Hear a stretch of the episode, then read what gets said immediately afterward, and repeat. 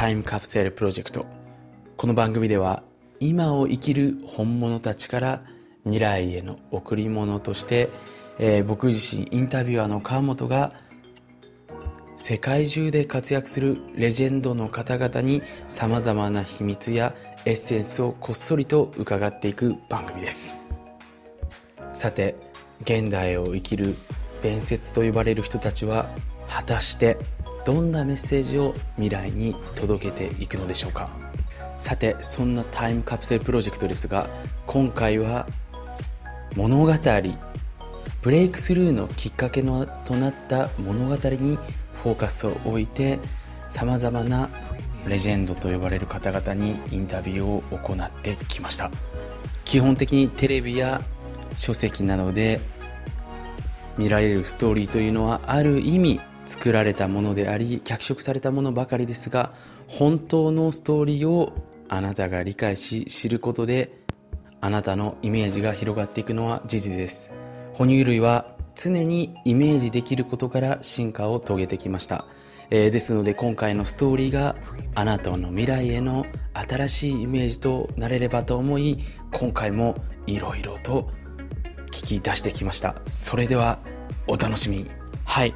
今回記念すべきタイムカプセルプロジェクト第1回目のゲストは起業家の伊勢隆一郎さんです、えー伊勢さんはウェブマーケティング会社やアパレルそして出版社農業ミャンマーデジタルマーケティングなどさまざまな会社のオーナーをされています、えー僕自身伊勢さんとは7年以上のお付き合いになりますがその魅力は常につきません、えー何よりいつもニコニコ微笑ましい笑顔をしているんですけれどもその一方でものすごい社会のこと世の中のことを考えていらっしゃいます、えー何より先日シンガポールでご一緒させていただいた時に僕自身が伊勢さんはふとした時に何を考えてしまいますかと質問したところなんと少しでも平和がなるように祈っています。これを真顔で真剣におっしゃっていたのが印象的です。さてそんな魅力的な起業家伊勢隆一郎さんの今回はタイムカプセルに迫りたいなというふうに思います。お楽しみに。はい、えー伊勢さんじゃあ今日はよろしくお願いしはい、ます、お願いします。で、まあ、ちょっとまず伊勢さん、伊勢隆一郎さんにちょっと今日はね、えー来ていただいて、いろんな、まあ、伊勢さんのストーリーを、はい。えーちょっと伺っていきたいなというふうに思うんですけども、はいえっ、と、まあ、今伊勢さんは、えっ、と、一言で言うと、どんなこう活動を、えーされていらっしゃるんでしたっけ、今はですね、はい。えっと、そうですね、一言で言うと、はい。ちょっと、うーん、難しいんですけど、はい。まあ、あのーいろいろな、分野の、あの、まあ、経営をしているというか、なるほど。オーナーだったりとか、はい。い。いろんな会社をやってるっていう感じですかね。今一番こうメインで、まあ、はい。フォーカスというか意識を注がれている、まあ、はい。ビジネスとかなんかあるんですか、そうですね、えっと、一個のジャンルは、はい。あの、アパレルのブランド。をアパレルですか？はい、洋服のブランドをやってるっていうのが一個の分野で、うん。あと、えー、もともと一番長くやってきたのは、はい。あの、ウェブのマーケティングをはい。使って、なるほど。えーどういうふうにこう売り上げを上げるかとか、うんうんうん。あの、個人の人がどうやって起業をするかとか、えーそういうようなところの、まあ、コンサルとかセミナーとか、はい。そういうビジネス、まあ、本書いたりとか、そういうビジネスですかね。うんうんうん。うんなるほど。あとは、えー、とどういったことで、まあ、ちなみにちょっと参考程度なんですけども、なんかやられているものとかってありますか、そうですね。あとは、あのーえーまあ、日本一のその電子書籍の出版社を、はい。えーやってるので、はい。えーそこのところとあの最新のテクノロジーですね、をあの加えて、はい。まあ、ブロックチェーンとかっていう技術なんですけど、はい。まあ、その辺で、えー一つやってるのあの会社もあります。あー。結構多岐にわたっていろいろやられているんですけども、はい伊勢さんはそれをこう自分で一人でこうやられている感じなんですか？それともいろいろな方とジョイントしてっていう形なんですか、そうですね。あの、基本的には、その、はい。自分自身が表に出てやるっていうのは、はい。そのマーケティングを教えたりとかっていう会社ぐらいで、はい。あとは、あの、基本的に社長さんがいて、はい。で、えー僕は、まあ、出資者っていう感じで、なるほど。あの、その人たちが、まあ、メインで動いてる感じですかね。うーんあじゃあ伊勢さん自身がオーナーで、はい。えーまあ、いい方というかいい、素晴らしい思いを持っている方にこう支持してあげてそうですね。応援してあげてるという形ですよね、まあ、今こうお話聞くだけでも伊勢さんはね、あの、すごく多岐にわたることを、えーやられてると思うんですけども、はい。まあでも結構伊勢さんは海外に行かれたりとかも結構あの、まあ、ライフスタイルを結構重視されているというか、はい。ああんまりちょっと失礼な言い方かもしれないですけど、し仕事はされてなさそうなイメージがあるんですけども、どう どんな感じなんでしょうかね、その辺は。そうですね、あのーあの、まあ、一番そこはあ憧れられるところというか、実際まあ、あのね、年のはい。多分、あの、カムさんもそうですけど、まあ、3分の1以上は、はい。から半分ぐらいはやっぱはい。海外にいるっていう生活がもう、そうですよね、4、5年とかっていそうう感じなので、結構まあ、じゃあ仕事してたかっていうと、はい。あの、やっぱり仕事してる時としてない時の波があって、ああ、なるほど。はい、今年は今すごくしてるんですけど、うんうん。そのやっぱり、え2年間ぐらいずっとあんまりしてなかった時もあるし、その前にまたしてた時もあるしみたいな感じでですかね。なんかじゃあうまくな波というかサイクルがある感じなんですね。そうですね。うん、うん。でちなみに伊勢さんあの本の方もねあの、はい。出版いくつかされていて、ん。その本もかなりこう、まあ、世の中に影響を与えられているというかものすごく売れてますよね。そうですね。まああのものすごくではないですけど。いやいやいや。一応そうですね。5万部ぐらいいやいやいや、ははい、大ベストセラー家作家ですよね。いえいえ。そうですね。うんまあ、なので伊勢さんはちょっとまあこう経営っていう部分でもそうだと思いますし、まあそのスタートアップのこうエンジェル投資家っていうポジションなんですかね。そうですね。エンジェルエンそうですね。エンジェルですね。エンジェルみたいな活動もされつつも、はい。まあ、本も出されていて、でしかもあの、まあ、これ最近僕伺ったんですけどこう金とかねその、はいまあ、金ってあの菌類、うん 微生物。微生物ですよね、はい。とかそういうちょっとこう日本古来のね、あの素晴らしい部分もこう発掘されたり今研究されてるっていうことなんですけども、はい。そのあたりも結構詳しいので、まあ、ちょっとね今回お時間ある限り、えー伺っていきたいなというふうに思うんですけどとにかくこう、まあ、マルチというか、ん。あのいろんな分野にこう興味を持たれて、ん。しかもそれぞれにおいてそれなりのまあ結果をね、えー出されていてものすごいなというふうに思うんでね。ちょっとまあ今回その伊勢さんのまあ真相というか、あのまあ、一番ねコアになっている部分をね、ちょっと伺っていきたいなというふうに思うんですけども、はい。ちょっと今こうお話をね、えー聞いてみている段階ですと、まあどうしても伊勢さんってやっぱりこうすごい方だなとかね、まあもしくは伊勢さんのことすでにご存知の方も、えーいらっしゃって、その方も、あ伊勢さんってやっぱ神みたいなね、あの存在なのかなというふうに、えー思ってしまうと思うんですけども、もともとこう伊勢さん自身のね、あの今のこう、はい。いまあいろんなビジネスだったりとか、まあライフスタイルのなんかこうきっかけになった、えー始まりみたいなのをちょっとね、聞いていくのが今回の、えー番組の趣旨なんですけども、はいズバリその伊勢さんがこう一番最初にこうブレイクスルーというかですね、もうこう加速的にこううまくいった時っていうのは、ん。いつだったんでしょうかね？そうですね。一番、うーん、加速的にうまくいくようになった時期ですよね。あの、はい。まあ、一番大きかったのは、やっぱり、あの、村上さんっていう、あの、はい。村上宗次さんっていう方と一緒に、あの、日本で初めてはい。動画マーケティングを、うんうん。あの動画のプロモーション、はい。動画を使って、まあ、商品を販売するっていうのをやったんですけど、はい。まあ、そのタイミングですかね。それはこうすみません。そこをちょっと、ね、深く聞いていきたいんですけども、はい。そのやっぱ動画マーケティングってまだそれは日本で全く真新しかったものを、はい。えー伊勢さんと村上さんが始められて、はい。それがまあ爆発的にこう国内でヒットしていたっていうことなんですか？そうですね。そうですね。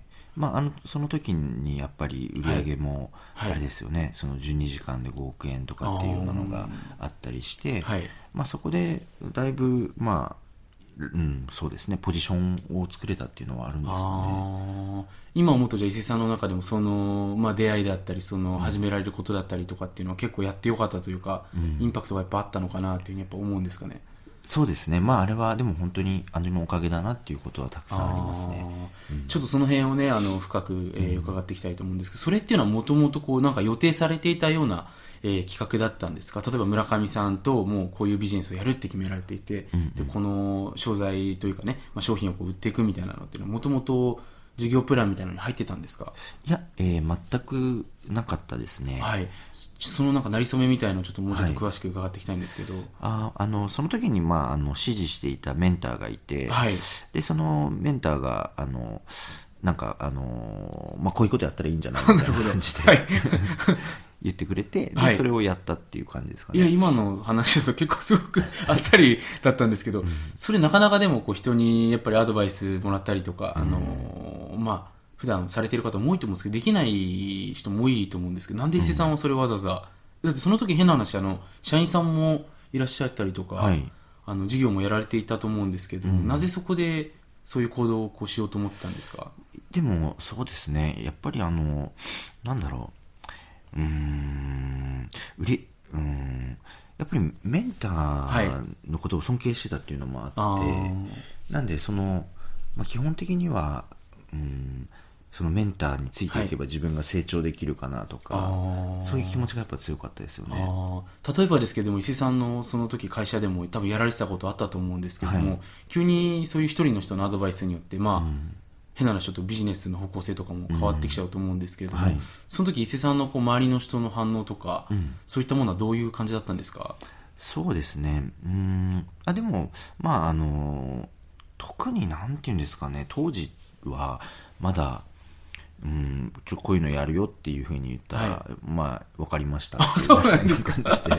あじゃあ皆さん伊勢さんのこういうことを結構聞いてくださったというか。そうですね。うんうんうん。とは言ってもやっぱりこうなんていうんですか見通しがないことですとなかなかね、理解されなかったりとか、うん。そういった部分もあったと思うんですけどななぜこう伊勢さんの言ってることとかが通った感じなんですか、うん、一個は、その、それまでに、やっぱりでも、結局そこの行くまでに僕7年ぐらいやっぱり、はい。あの、起業してから経ってるので、なので、まあ、その間に、あの、たくさん、こう、あの、まあ、えまあ、そのね、社員とはい。の、その、えーなんていう関係性がやっぱりできてたので、あー。だからまあ、一個は僕が言ってることは別にやっていくと、その、うんうんうまくいっていくっていうのは、その前から多分証明できてたっていうのが、一個はありますよね。うん。あとはその、えっと、その師匠のね、はい。えーメンターのことに関しても、はい。みんな知ってるっていうのがありますよね。あー。あそのみんなっていうのはその売っていく時の、えーあそうですね、はい、あのチームのメンバーの人なるほどたちもみんな知ってるっていうのは、あじゃあちょっとその人の言うことを聞いていったらちょっといい感じになるんじゃないかなみたいな、うんそうですね。それで実際こうやってみて、これはやっぱ結構蓋を開けてみてびっくりみたいな感じだったんですか？それともやっぱりこうこれくらい売れるんじゃないかなみたいなのがああのあったんですか？思惑というか。いや、全然売れる感じはしなかったあそうなんですか、うんうん。えーじゃあ結構こうやっていく時っていうのはこう気持ち的にはなんかこうあったんですか？これくらいじゃないかなみたいなとか。うん、そうですね。うーん。あ、でもこれあれかな、ちょっと、ここの、あれですかね、もうちょっと前の話の方がいいですかね。あなんか、聞いてる人たちはい。が、ゼロですもんね。そうですそうですね。ゼロベースで考えた時にはい言うと、はい。もうちょっと前の方がいいかもしれない。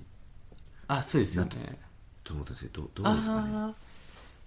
いや大丈夫じゃないですか。うまく僕が聞いてきますね。あその、お願いしますそのそうですね。その母体となったものは何なんですかって形で、うんうん。はい。あ、すいません、すいません。ちょっ。ともう一度いきますね。はい、えーっとど何でしたっけ？とあそうですそうですね、あのうん。あそのちなみにですけどもこうまあそれで始められてもうじゃあこう、まあ、それはあれですよね。こうなんかプロダクトローンチみたいな形で、うん。こう売る日にちが決まっていて、はい。それまでになんかこういろいろ準備されたりとかうん。して、それで期間限定でこうドカッとこう売るっていう形ですよね、うんうん。でそれじゃあこう変な話こう売る日になると、どどんな感じだったんですか？こう売る日の朝みたいな。売る日の朝ですよね。えっ、と、まあ、正直なことを言うとですね、はい。あのー、3ヶ月間ぐらいずっと、えっ、と、ビデオをまあ流してたんですね。はい。役立つ、はい。まあ、教育ビデオっていうか、うん。そのお客さん。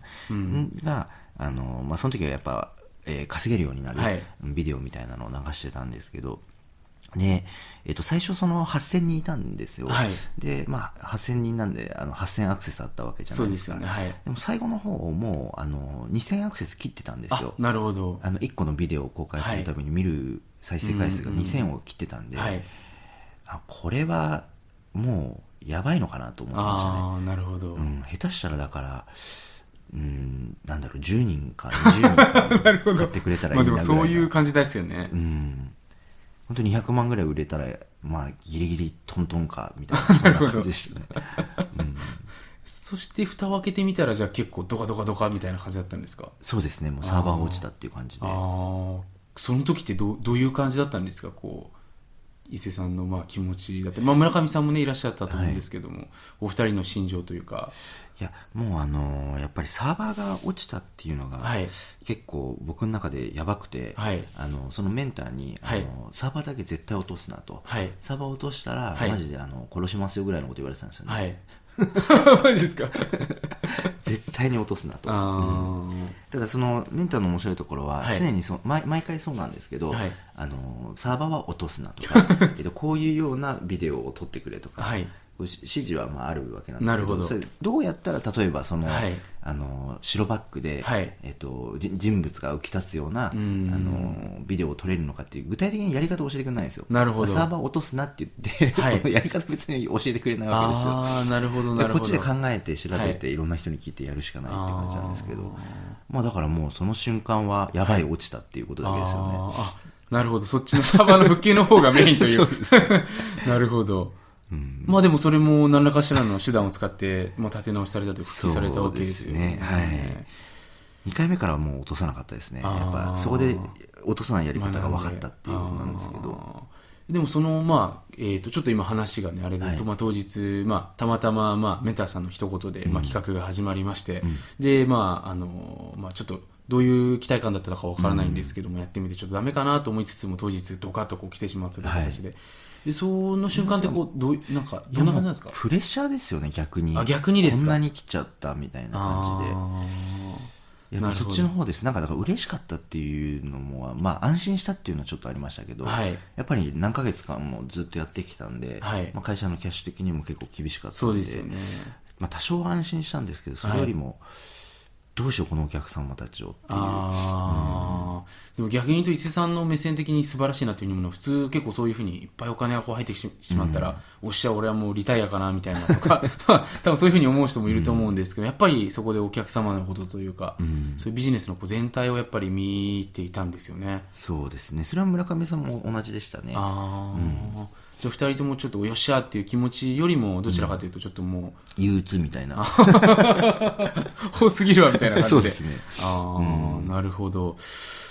ちょっと今ね、こう、お話伺ってるだけですと、もういきなりこう、まあ、12間、12時間で5億円とかね、こう、まあ、奇跡に近いようなね、あの、数字に聞こえてしまって、ちょっとね、えーやっぱ伊勢さんすごい人なんじゃんっていうふうに、えー思ってしまう人もいると思うんですけど、でも今お話をね、よくよく伺ってる、ちょっと7年目でね、はい。伊勢さんもそのようなこうブレイク、初のブレイクスルーなのかちょっとわからないんですけど、あったということだったんですけども、そのなんか母体となるようななんかきっかけみたいなものっていうのはまたあったりしたんですか？そうですね、はい。一番最初今振り返ってみると、はい。一番人生の、まあ、分岐点というか、はい。人生を変えたのは、はい。あの就職をしないって決めた日だったかなと思うんですよね。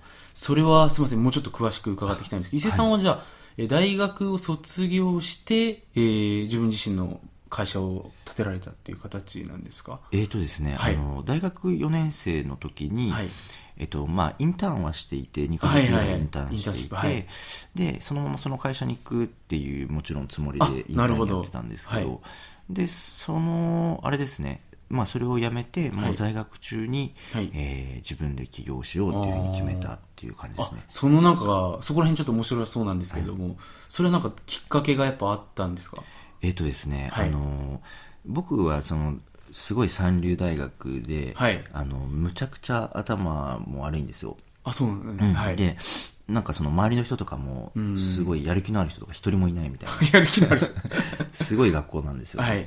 でえー就職活動を始めたら、はい。あのそうじゃない人にやっぱ出会ったわけですよね。なるほど、うん、えその就職活動を始めたらそうじゃない人に出会ったっていうのは、まあ、要はその自営されてる方とかってことですか？あいえいえあの就職活動してるはい。人でもいろんな大学の人たちいるじゃないですか、あまあそうですよね。はい。であの普段の学校生活には全く接点がなかったんですけどはい。まあ、優秀な大学の人とか、はい。めちゃくちゃなんかあの燃えてるあん。のこうたくさん内定取ってる人とあかーなるほど。逆になんかこう自分でなんかビジネスしてやろうみたいな人とかっていう人に、まあ、あったんなるですよね。ほどなるほでそういうそういう人たちに会った時に、はい。あのーなんだろうちょっとそっちの方がやっぱ面白そうかなみたいなふうにまず思ったっていうのが。どそれでもなかなかですけどこれ、まあ、あの特に大学生だとやっぱり周りというか環境を特に意識してしまうと思うんですけれども、その面白いと思ってもこうそんなこと面白いと思ったらなんかこう省かれるんじゃないかとかね。やっぱあの特に、まあ、ご両親とかもいらっしゃいらっしゃったと思うんで、うん。そのその反発食らうんじゃないかなみたいなそういうのは思わなかったんですか？えーとですね、あの僕の中でやっぱり就職活動っはい。て結構、あの自分と向き合う時間とかって長いじゃないですか、そうでね。で結局どういうところで働きたいのかなって考えていった時に、はい。やっぱり自分が成長できるところがいいなって思ったんですよね。なるほど。だから、あのやっぱり大企業じゃなくてベンチャーに行こうと思って、なるほど。まあ、いくつか有名な会社もあの内定みたいなのもらったんですけど、あはいはい。でもやっぱ本当のクソベンチャーみたいなところに、はい あの行こうと思ったのはそもそもやっぱなんかそういうこう自分の、ね、どういうふうに生きていきたいのかとかなるほど。考えた時にやっぱりこうガンガン成長してあん。のもっとできる人間になりたいっていう気持ちがあったんでそっちを選んだんですよね。なるほど。でそっちを選んで,、はい。でべ実際ベンチャー入ってみたらすごくいい上司はい。に、あの巡り合ったりして、はい。であの本当、ね、泊まり込んで仕事したりしてたんですけどあそうなんですね。そうなんですよただその、えーとまあ、一番上の上司とあと、はいまあ、6人ぐらいその部部員がいて、はい。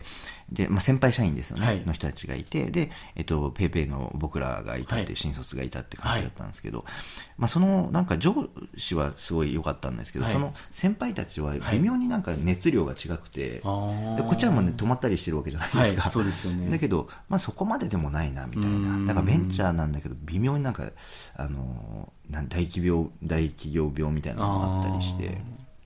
でそういう中であの、まあ、やりがいめっちゃあったし何も仕事もできなかったから、はい。もうね、使い物にもなってないんですけど、はい。ただなんかあのここでやるのもすごくいいかもしれないけど、はい。これ自分でやったらもっとすごい苦労するけどその分成長できるんじゃないかっていう。なるほど、あそこが始まりではい。決意されたという形そうですね。それで、まあ、あのはい。もう就職しない。あー、あじゃあ何かこう変なの決められこういうビジネスをやるとか、あのこういう方向でいくっていうの決まってない状況で自分でやるっていうのも決,、ま、決めたってことそうです。あの自分でやるというかもう就職しないって決めたってあいうなるほど。感じですね、えー。でもちろん何かを自分でやっていこうと思ってたっていうことですよね、あーえーちなみにその決めた日っていうのはやっぱり伊勢さんの中でも今でも思い返すとやっぱり大きなターニングポイントだったというか。そうですね。覚えてますね。あん。の、まあ、雨降ってたんですけど はい。あの当時の会社がはい八丁堀にあって、はい。でまあ、駅上がってあのはい。傘さしてね、はい。でエントランス入って、はい。まあ、上司の机にこうエレベーターではい。向かっていって、はい。であのその時にまあ立ったまま、はい。あの傘を持ったまま、はい。上司にあのちょっと会社には行けませんとあーあの就職しませんって。伝えたんですよそうですね。それはやっぱ覚えてますねその時のことは。でもやっぱその時の決意っていうのは結構勇気があったというか、ん。やっぱ人間ってこう決意するのにすごくエネルギー使うと思うんですよそうですねやっぱり周りの人もね、はい。やめとけって100%言うじゃないですか。そうですよね。はい。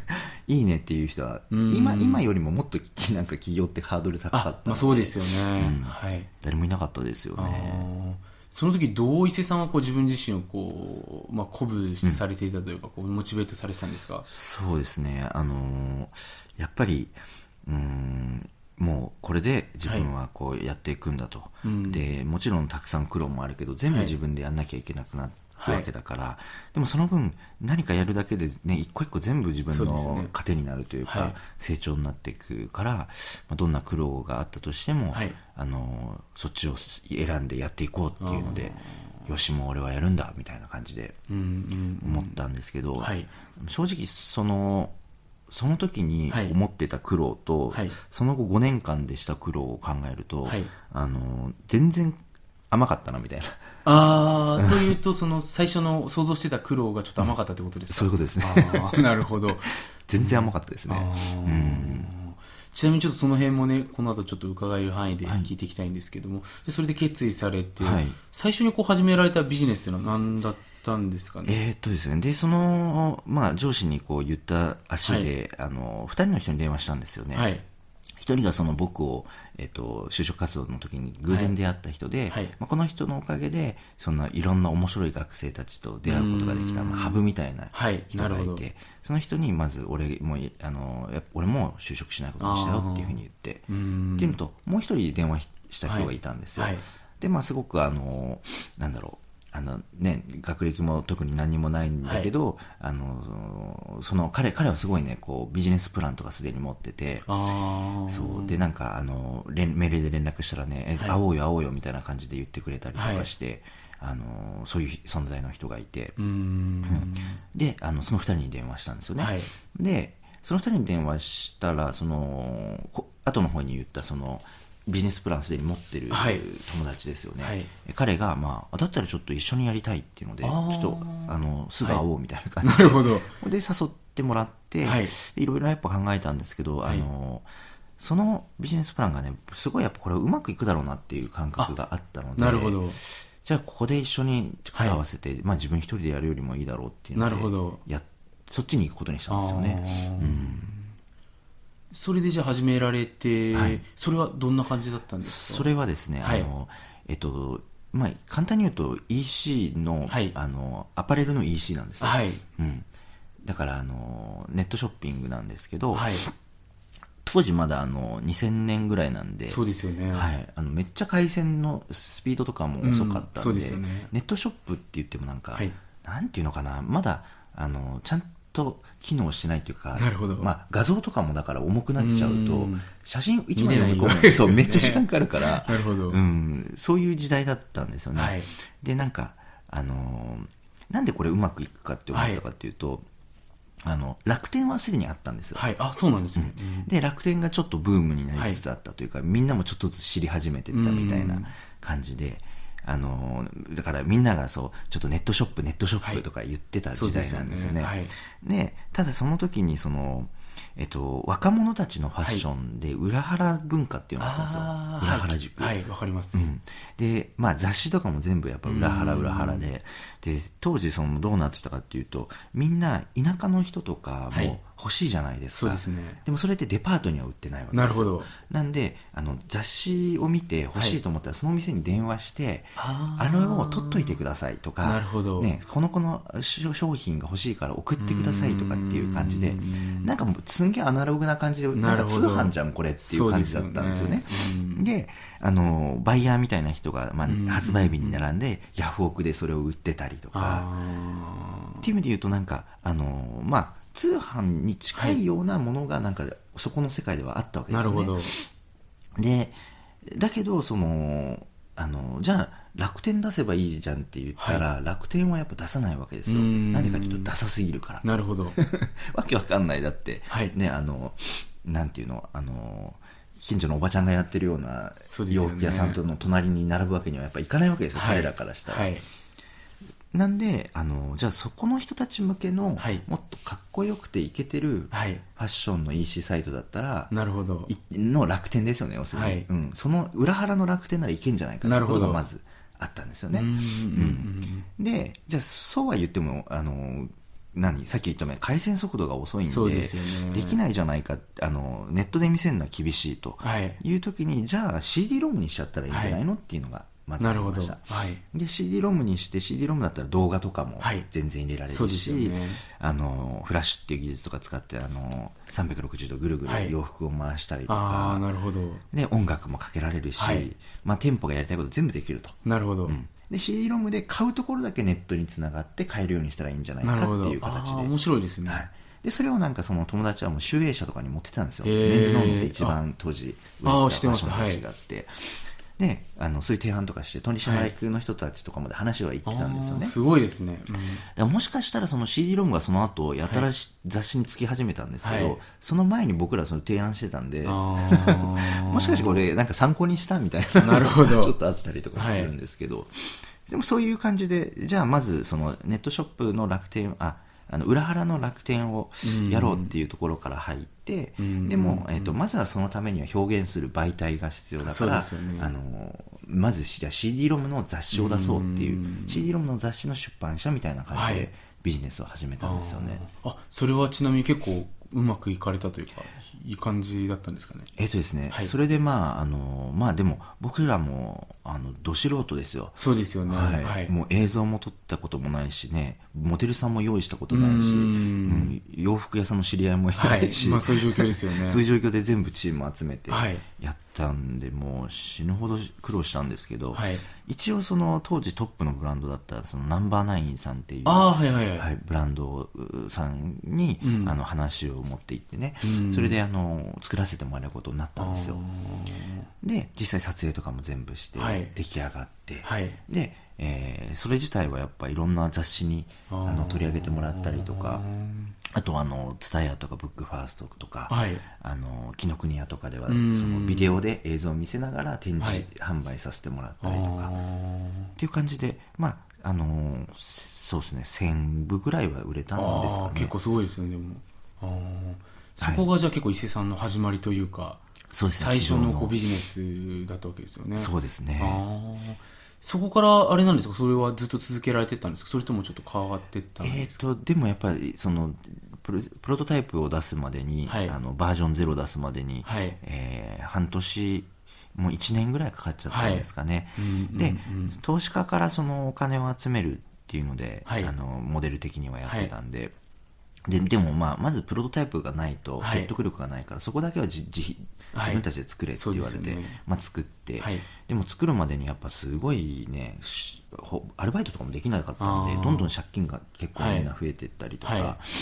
してあと値付けを間違えて、はい。2000円とかで売っちゃったんですよ。なるほど。今だったら分かるじゃないですか、はい。これ絶対1万5000円とかはい。2万円で売んなきゃいけないっていう,、そうですよね。はい。ニッチなんで、はい。でもそういうビジネスのこと全然分かんなかったからですうねん。それでもだから結局黒字にならなかったし。でまあそうですよね。あの、うん、生活もみんな苦しくなってきたりとかして、で、えーまあ、出資も結局なんか受けられないみたいな感じになっちゃったりして、はい。で1年半ぐらいで、えー解散っていう感じで、はい。あまあ、みんなバラバラになったって感じですね。その後でも伊勢さんは諦めなかったわけですよね。そうですね。そこで出てきた選択肢としては、はい。まあ、就職をするかそうですよね。もしくは、まあ、うん。まだ自分で頑張ってみるかっていうところだったんですけどそこはは就職だけはやっぱしたくないはいっていう、あそこにはでもやっぱこだわりがというかやっぱあの決意の日があったわけですよね。そうですね。なんかあのというか今更もはや戻れないみたいな。うん。就職したって今更できるとこなんて、はい。ねあのレストランとか、はい。ファミレスとか そういうとこしかないかなっていうのがあったりとか。なるほど。うん。で営業とかも別に好きじゃないけど営業の仕事とか、はい。いや、それだったらもう、これ、今からやっても、そのままじゃあ30年とか働いて、はいいやー、それはちょっとまずいでしょって思ったんですよね。うーん。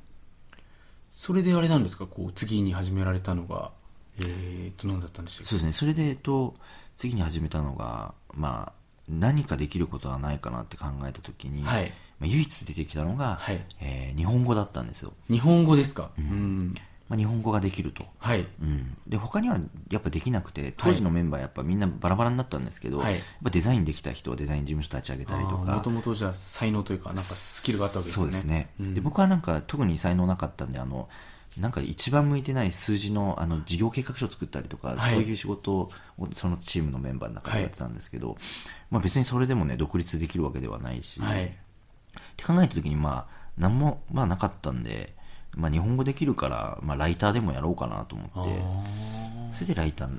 あそこがじゃあ結構もう今の石さんのこう元の原型の始まりみたいな。そうですそうですね。まあ、本好きだったとか。この辺のあたりの話は多分伊勢さん結構ね、はい。されてる部分があるんで、うん。ちょっとあのまあ多分探せば出てくる部分があるかと思うんですけども、ちょっと今まあ話していてねやっぱりこう、はい。伊勢さんの原型にたどり着くまでに素晴らしいなというふうに思ったのは、まあ、変な話伊勢さんのこう才能をこう自分で自覚した瞬間がその1回目、まあ、たまたまファッションのあれがうまくいかなかった瞬間でもあったってことですよね。そうですねそうですね。普通でもこれまあ変な話だと思うんですけども、なかなかこう自分には何何もないっていうふうに多分思えないんじゃないかなっていうふうに思うんですけどもなるほど。それはなぜそういうふうに冷静的にあの、まあ、これ変な話例えばうまくいかない人とかも、過信してしまって自分にはあまりスキルがないのに、うん。えあると思い込んでしまうか、まあ、そういうのもいいかもしれないんですけれども、はい。でも伊勢さんはそこで我に返って結構冷静になれたわけですよね。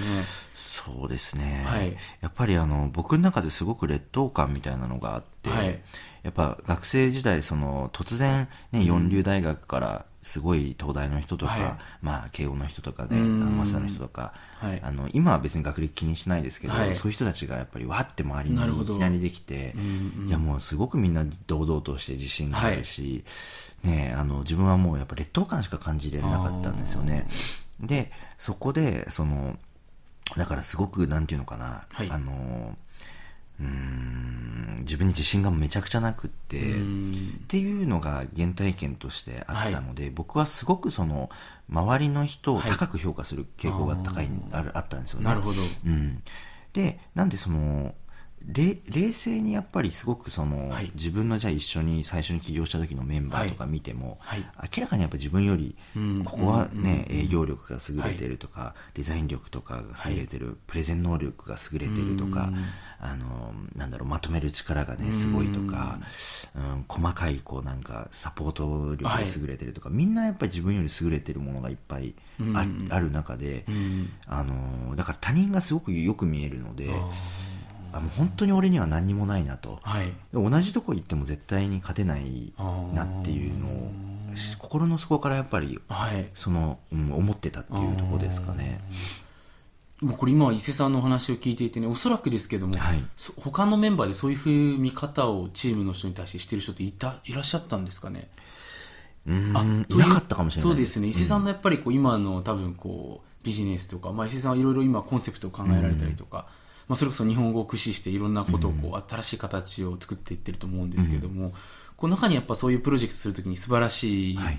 チームというか、ん。人が必要だと思うんですけど伊勢さんやっぱりその人の強いところとか、こう伸ばした方がいいところに気づく力がもともとあったと思うんですよね、うん。でそれがやっぱりその時期からそういうふうにして多分認識されてたからこそ多分今もこう生きてたのかなと思うんですけども、そうですね。あー。まあ、ある意味だからやっぱすごく客観的にちゃんと見て、ものを見れるですよね。やっぱそれでも自信がないからですよ。ああ、でも変な話当時はそれが、はい。まあ、変な話こう自分のこう劣等感というかね、うん。ちょっとこうそういうネガティブな要素だったんですけど今は逆にそれがん。よく回ってるっていうのはやっぱあるんですか、そうですね。間違いなくあると思いますね。まあ、今鴨さん言っていただいたんですけど、やっぱりその、えーなんか人の優れてる部分が、うん。うん。自分よりも優れてる部分を異常に見つけてしまうところがあるので、あーそうですよね、まあでもこれ今すごくこの番組聞いてくれてる人もおそらく勇気もらえたと思うんですけど、やっぱり自分がこうネガティブだなとかこういけないんじゃないかなって思う部分が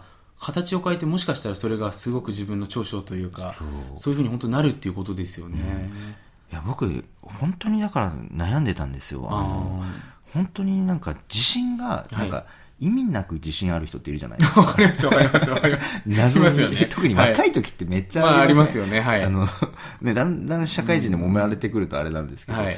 意味なく堂々と自信あるやつはいみたいなのが周りにめちゃくちゃいて、あー。で意味なく自信ないんですよ逆にこっちは。やたら卑屈なわけですよ、はい。でなんかそういう中でいろんな話とかみんな熱く語ってたりとか将来どうするとか夢とかね、はい。はい話してる時にうん。自分の前番が回ってきたらもう喋れないわけですよ、うん。そうですよね、でそなんかその時に僕はやっぱめちゃくちゃ思ったのはなんで俺こんな自信ないんだろうと思って、あもう行き着いた結果、うん。あの親のせいだなと思ったんです。なるほど。結局親に僕褒められた記憶あんまなかったんですよね、はいなんであそうかもう俺は親のせいはい。でこんな自信がないと、うん。でなんか自信ないやつなんかダメだみたいなすごいみんな言ってるわけですよ、あーありますよね。はい、うん。確かに。だからもうそれで俺はもうあダメだと。俺成功できないって 本当に思った成功できないと思ってたんですよ俺自信ないから絶対成功できないと。でそのね悔しいじゃないですか、はい。でも自信なんてつかないし、はい。だからあの僕はもう親を逆恨みですよね。でも親のせいだと。恨みですよ本当に。なんていう育て方をしたいんだあなたは、はい。あのあこんな風にね育てられなきゃもっと俺もね堂々とできたのに、だって成功に一番大事なのは自信だってみんな言ってたから、まあそうですよね、いや本当シャレにならないぐらいみんな言ってたんですよ。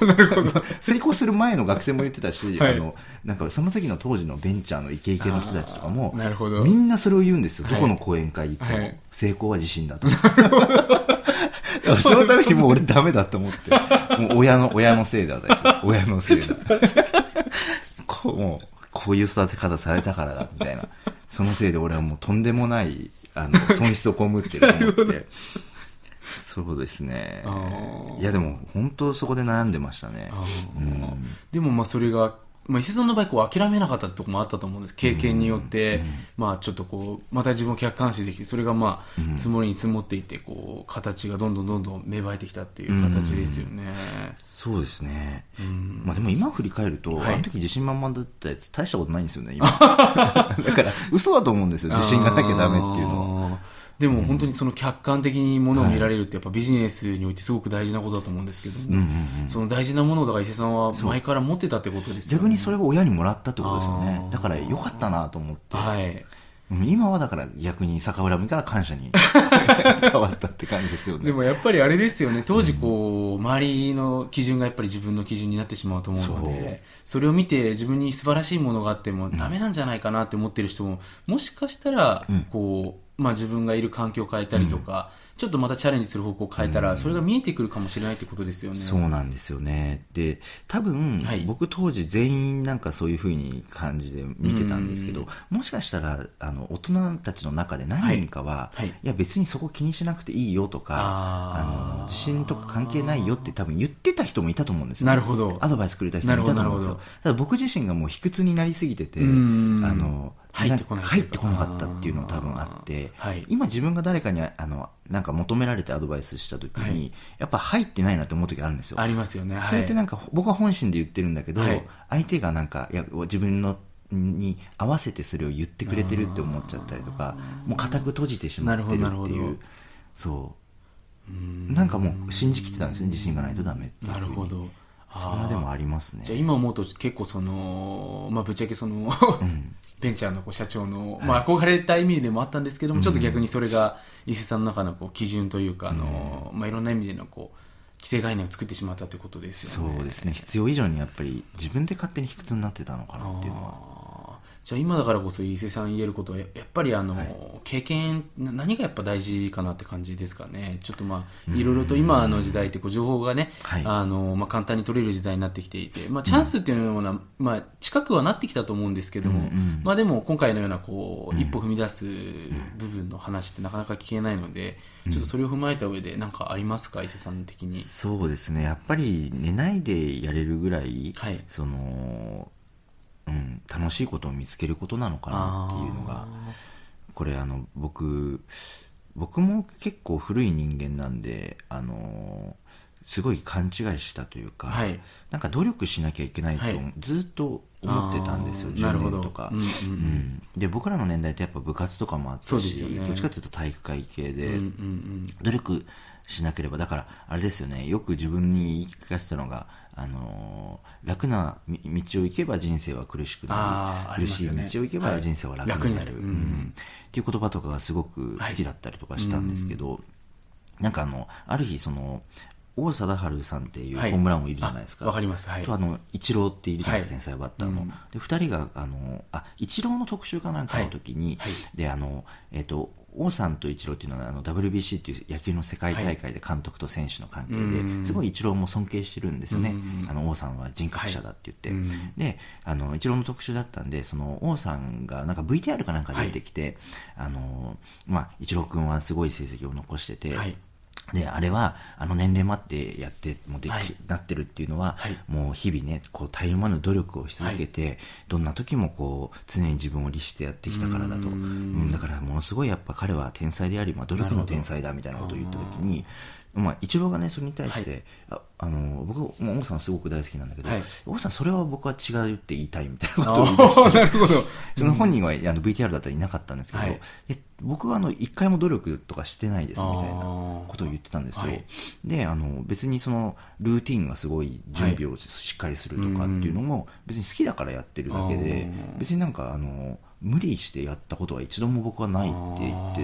なるほど。そうだから努力なんか本当にしてない俺はっていうふうに言ってたんですよ。うんはい。でそれ聞いた時僕は「はいはい格好つけてます」みたいなはいはい出ました。格好つけですかみたいな感じで思ってたわけですよ、俺は努力してないでみたいな、はい。だって絶対になんかトレーニングしてしたくない日とかもあるはずだしうんそうですよね、うん、ルーティンとかもやりたくない日もあるはずじゃんって思ってたんですよ。だからやっぱ俺は王さん派だったんですよねその時に。ああなるほど。でもその十何年やってきてなんか、はいやっと分かったというか、はい。あの実はやっぱり一郎の言ってることの方が本当じゃないかなと思うようになってきてなるほど。特に最近その結果出す人って、はい。やっぱりそういう人の方が多いなと思ってで僕自身もなんか寝ないでやれることが見つかってる時って大概全部うまくいってるんですよね、だからそんくらい好きなことがあったらもうこれ人生勝ちじゃないかなと。そうですよね、それはだからすごく思うんですよね、はい。うん、寝ないでやれるようなことを,、うんうんうんを見つける、なるほど、うん。わかりました。ありがとうございます。これ最後にちょっと一つだけね、はい。あのまあちょっとこの番組のおまけという形でちょっと、えー伺っていきたいんですけども今こう、まあ、与えるとかこう、まあ、ギブとかね、はい。えーまあ、するといいっていうのが割とまあもうどんな本にも大体書いてあると思いますし、それこそ、まあそのまあ、社長さんとかの講演会に行くとよくお話しされると思うんですけども、伊勢さん的にこの与えるっていうものに関してはどのような考えを持たれてたりとか、なんかまあ石井さんがそれを取り入れて意識されていることとかって何かありますか？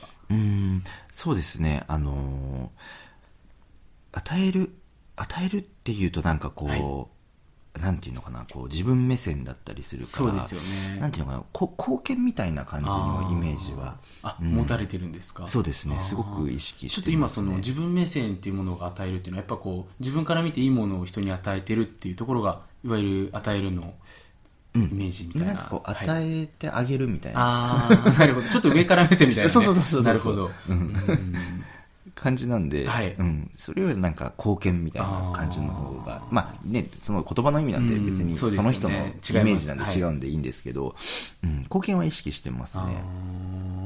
なんかその、普段取り入れられてることとかそういったことで何かありますか、うん。そうですね。まあうん。まあでもこれからっていう人に関して言うのであれば、はい。僕自身やっぱりあの本当に人との縁っていうのがやっはい。ぱすごく大きかったんで、うん。まあそのできるだけ義理を果たそうっていうところとか、はい。うん、っていうのはやっぱりすごくまあそれもまあ貢献といえば貢献ですよね、うん。うんうんまあ、多分今意識されていることと多分昔の貢献っていうのも、まあ、当時は貢献だと思ってなかったことが多分今伊勢さんが思うと貢献だったりもすると思うんでうん。まあ、じゃああんまり考えない方がいいっていうことなんですかね。そうですね。これ難しいですよね。そうですよね。よくでもそういうのを書かれていて、多分悩んでる方も、うん。俺何与えられるのかなみたいなね、えー悩まれてる方も多いと思うんですけども、うん。なんかねもっとこう小さなところでいいと思ってて、はい。例えば、あのまあなんていうのかな。例えば僕だったら、その学生の時代にはい。タイに初めて海外旅行であ行ったんですすね。はい。いやそれがもうだから、なんだろう、10年、まあ、20年近い前ですよ。はい。はい。で、その時に、あの、帰りに、はい。あの、すごい車渋滞するんで、はい。あの、タクシーを止めてね、はい。その、あと1時間着かなきゃいけないっていう時に、はい。あの、その、来たタクシーに言っても、全然こう、行ってくれなかったんですよ。なるほどね、それはそっちの方向混んでるから、はい。もう行きたくないと。なるほど。で、誰も行ってなくて、もう時間が迫ってて、はい。やばいやばいってなったら、はい。その、そこのバス停にいた女性の人たちが、こう、わってこう、タクシーとかはい。バイクとかを止め出してくれて、はい。で、あの、この人たちに乗せてあげなさい、乗せてあげなさいって言って、すごい言ってくれて、一人でやっとそれでなんか、10分、10人ぐらいかな、はい。あの、後に、やっとその、分かったじゃん、俺は乗せてやるっていう人が出てきて、はい。でその時にやっぱり、あの、ものすごい僕、タイが好きになったんですよ。あなるほど、うん。うん。でその好きになったの僕一生変わらないと思うんですねあの瞬間。からなるほど。本当になんか、はい。ね言葉でも全然タイ語だし、ね。日本語だしわかんないね。うん。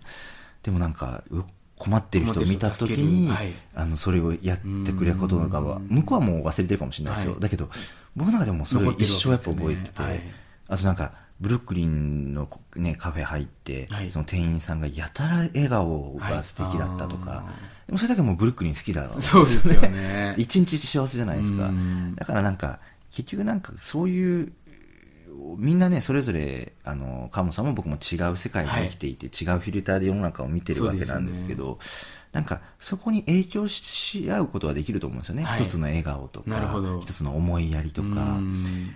だからそういうことからはい始めていけばいいと思ってて、あー。でもそういう人って魅力的だから、ね。自然となんか人が集まってきたりとか、助けてくれたりとか、うん。あのネットワークってできていくと思うんですよね。そうですよね。うん、だからものすごいなんかでっかい貢献を、はい。もちろんゆくゆくはね社会とか、はい。はい。あの世界とか地球とか、うん。ん。やっぱり、あのー本当に世界の起業家ってはい。ものすごい地球のことを考えてたりするんではいそういう視点を持っていってほしいなっていうふうに思うし自分ももっと持ちたいなと思うんですけど、はいまず、ね、何やっていいか分かんないっていうのだったらはい。本当に笑顔で挨拶をするとか、笑顔で挨拶することが大事なんじゃなくてとにかく相,、相手を喜ばせてあげる、そうですよね。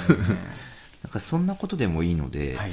やっていけば、うん、それがなんか結果的にその人人生変えるぐらい大きなことになるのかなっていうのは思いますね。なるほど、ん。深いお話をありがとうございます。